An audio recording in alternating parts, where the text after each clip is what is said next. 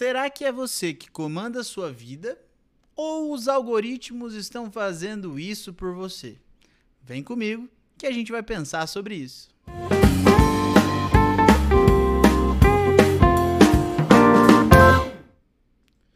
Queridos e queridas, bem-vindos ao nosso podcast Café com Bolacha, o seu podcast de filosofia para provar que boas reflexões cabem sim no tempo de um cafezinho. E eu sou o Prof. Toninho e trago aqui hoje para vocês uma reflexão sobre o comando das nossas vidas e o algoritmo.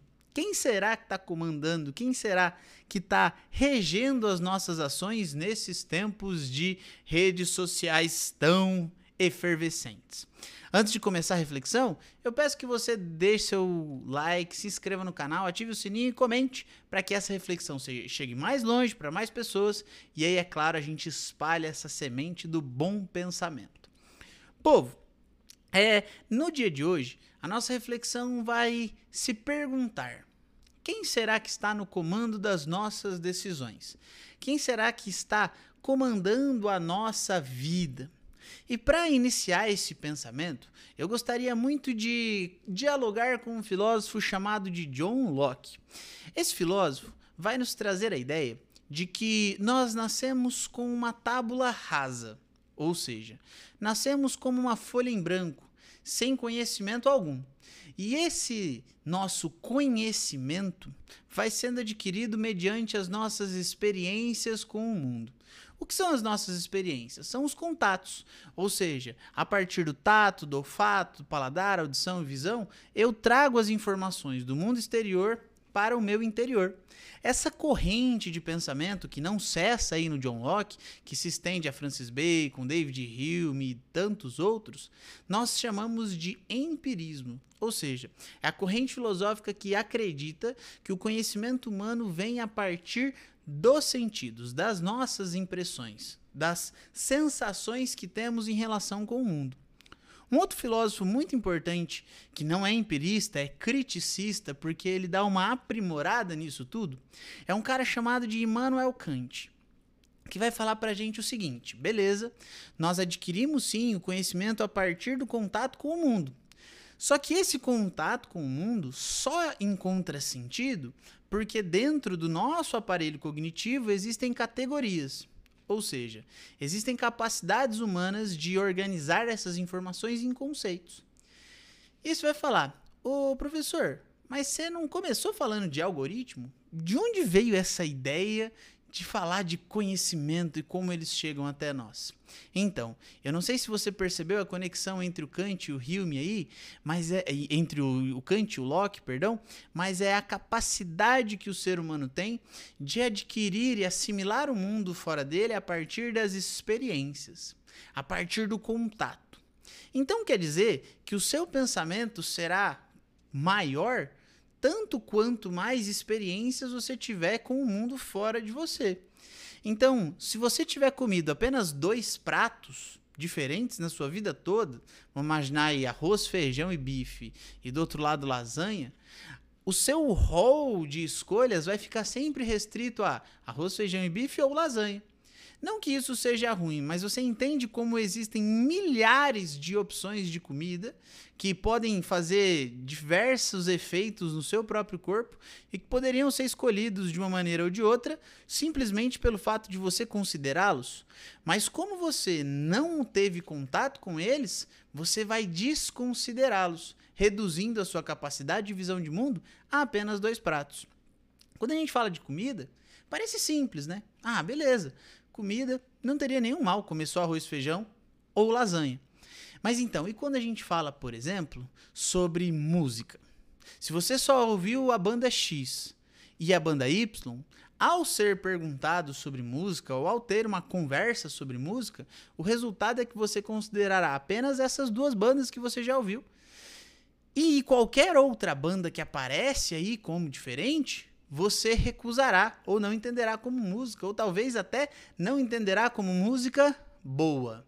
Hum, aqui então a gente começa a caminhar para os famosos preconceitos.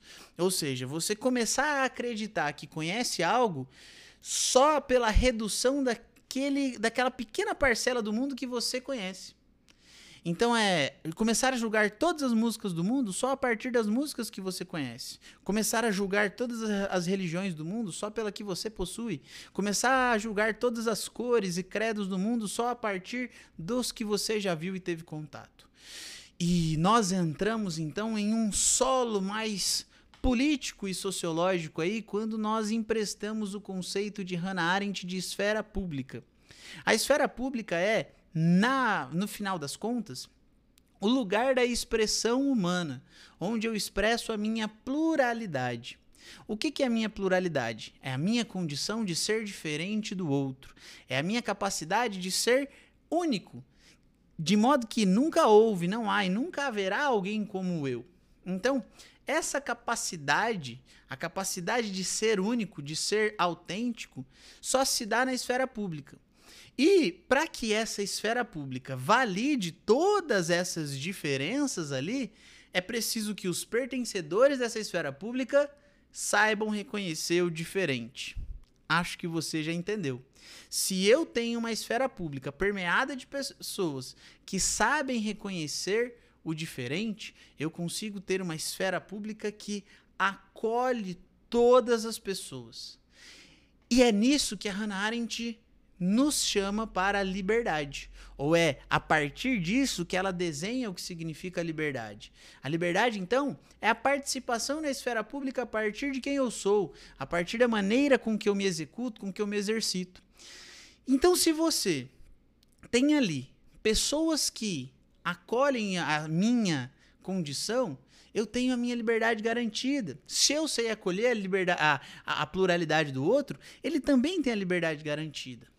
Então, se nós conectarmos esses dois pensamentos, é, eu só conseguirei garantir a liberdade minha e dos outros mediante um conhecimento maior do mundo, mediante uma experimentação maior do mundo.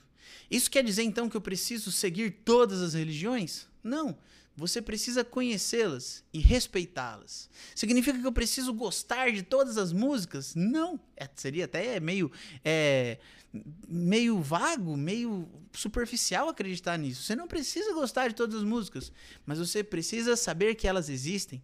E existindo essas todas as músicas precisam ser respeitadas na sua condição de gosto. Da mesma maneira, a nossa cultura se faz então a partir da participação das pessoas e a partir da sua legitimação da liberdade. O que eu quero dizer é que se a gente para para analisar a vida comum, a vida comum só é possível para garantir a nossa liberdade quando todos aqueles que vivem nessa comunidade estão, de fato, aptos a demonstrar a pluralidade e receber a pluralidade do outro de modo a ouvir, debater e respeitar. Só que quando a gente fala de um mundo algoritmizado, ou seja, um mundo que está repleto de algoritmos ditando o que nós veremos nas redes sociais, qual será o próximo post que vai aparecer para mim, quais propagandas e produtos aparecerão para mim, hum, existe um grande problema. Porque o algoritmo vai ler exatamente aquilo que você quer. E ele vai te entregar exatamente aquilo que você gosta reduzindo a sua esfera, o seu campo de visão, a somente aquilo que você já experimentou. Quem aqui nunca passou pela situação meio macabra de estar conversando com um amigo sobre alguma coisa e de repente, pumba, aparece ali no seu Instagram uma propaganda de um produto, aparece ali um anúncio de alguma eh, vendendo algo para você que, seria, que é algo que você já queria, reforçando aquilo que você deseja. Isso quer dizer então que o algoritmo ele favorece as suas experiências já tidas favorece as suas experiências que você já teve, entregando mais do mesmo, entregando a mesma coisa para você, é claro, com uma roupagem diferente, com um nominho diferente, mas no final de contas, te entregando a mesma experiência.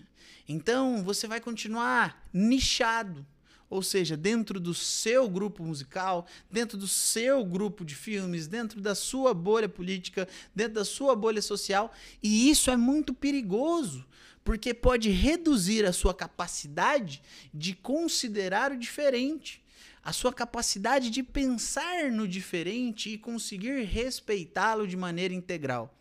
O algoritmo pode então fazer com que a sua visão fique centrada naquilo que você já experimentou, reduzindo a sua capacidade experimental e reduzindo automaticamente a sua capacidade de pensar diferente, de pensar no outro, de pensar de maneira mais respeitosa. Ô professor, mas não seria radical demais pensar nisso? Não, é uma sequência lógica. Se aprendemos através dos sentidos e só consideramos o diferente quando já o tivemos contato, e a minha liberdade é garantida mediante a expressão da minha própria liberdade, então o mundo garantirá minha experiência, ou perdão, o mundo garantirá minha liberdade quando o mundo tiver experiência com quem eu sou. Mas se o mundo odeia o diferente e todos somos diferentes, você tem duas soluções. Ou você transforma todo mundo em igual, padronizando, ou você odeia o diferente, excluindo. Então você pode juntar as duas coisas e a gente chama aí então de padrões ou de padrões estéticos, ou de padrões musicais, ou de padrões comportamentais. Quer dizer o quê? Que a padronização odeia o diferente, excluindo dali toda a característica de liberdade. Só que se você parar para pensar bem genuinamente, todos nós somos diferentes. Todos nós temos a mesma igualdade em ser diferente. Mas e aí? O que, que, acontece então? Acontece que a gente perde um pouco a capacidade de ser quem somos quando a gente só fica exposto mesmo, ao mesmo tipo de experiência. A gente perde a capacidade de refletir sobre quem somos e principalmente sobre o respeito para com o outro quando a gente fica restrito às mesmas experiências. E às vezes, por conta do mercado e tudo mais, somos reduzidos a uma mera experiência de compra. Então a gente fica padronizando, padronizando, padronizando, esquecendo das identidades, não respeitando o diferente, zoando com o diferente, excluindo o diferente, maltratando e odiando o diferente, ao ponto de reduzi-lo a não existir mais. E aí a gente fica feliz quando entramos no padrão. Então a pergunta que a gente fez lá no começo parece ser bem respondida no seguinte sentido: se você não se der conta do papel dos algoritmos no século XXI e na nossa, das nossas redes de comunicação, é muito provável que você caia numa dinâmica de sempre estar sendo levado a consumir aquilo que você já consumiu, a reproduzir o mesmo padrão e buscar o que você sempre buscou, esquecendo de quem você é. É importante que você pense nisso para que você não repita ou para que você esteja consciente para forçar o seu algoritmo aí do seu Instagram, do seu Twitter, do seu YouTube, enfim, a te entregar coisas diferentes também. Então, pesquisar às vezes uma música que você não gosta, pesquisar às vezes um palestrante que você nunca ouviu falar, assistir um documentário que te parece estranho, ouvir um tipo de música que nunca passou pela sua cabeça, mas tudo isso vai cooperar para que você expanda o seu olhar. E expandindo o seu olhar, você vai conseguir demonstrar melhor quem você é em sua pluralidade e respeitar melhor quem te entrega a pluralidade dele, gerando assim mais liberdade. E aí, estando ciente que quem conduz a sua vida é você mesmo. Eu espero que você tenha gostado dessa reflexão espalhe essa semente para as outras pessoas. E eu gostaria muito que vocês deixassem um like, se inscrevessem aqui no canal, sem se esquecer de que é você quem controla a sua vida. Então, faça com que o algoritmo te favoreça. Faça com que ele te entregue coisas que te edificarão e te transformarão numa pessoa melhor. Queridos e queridas, muito obrigado. Fiquem com Deus. Tamo junto. Até mais.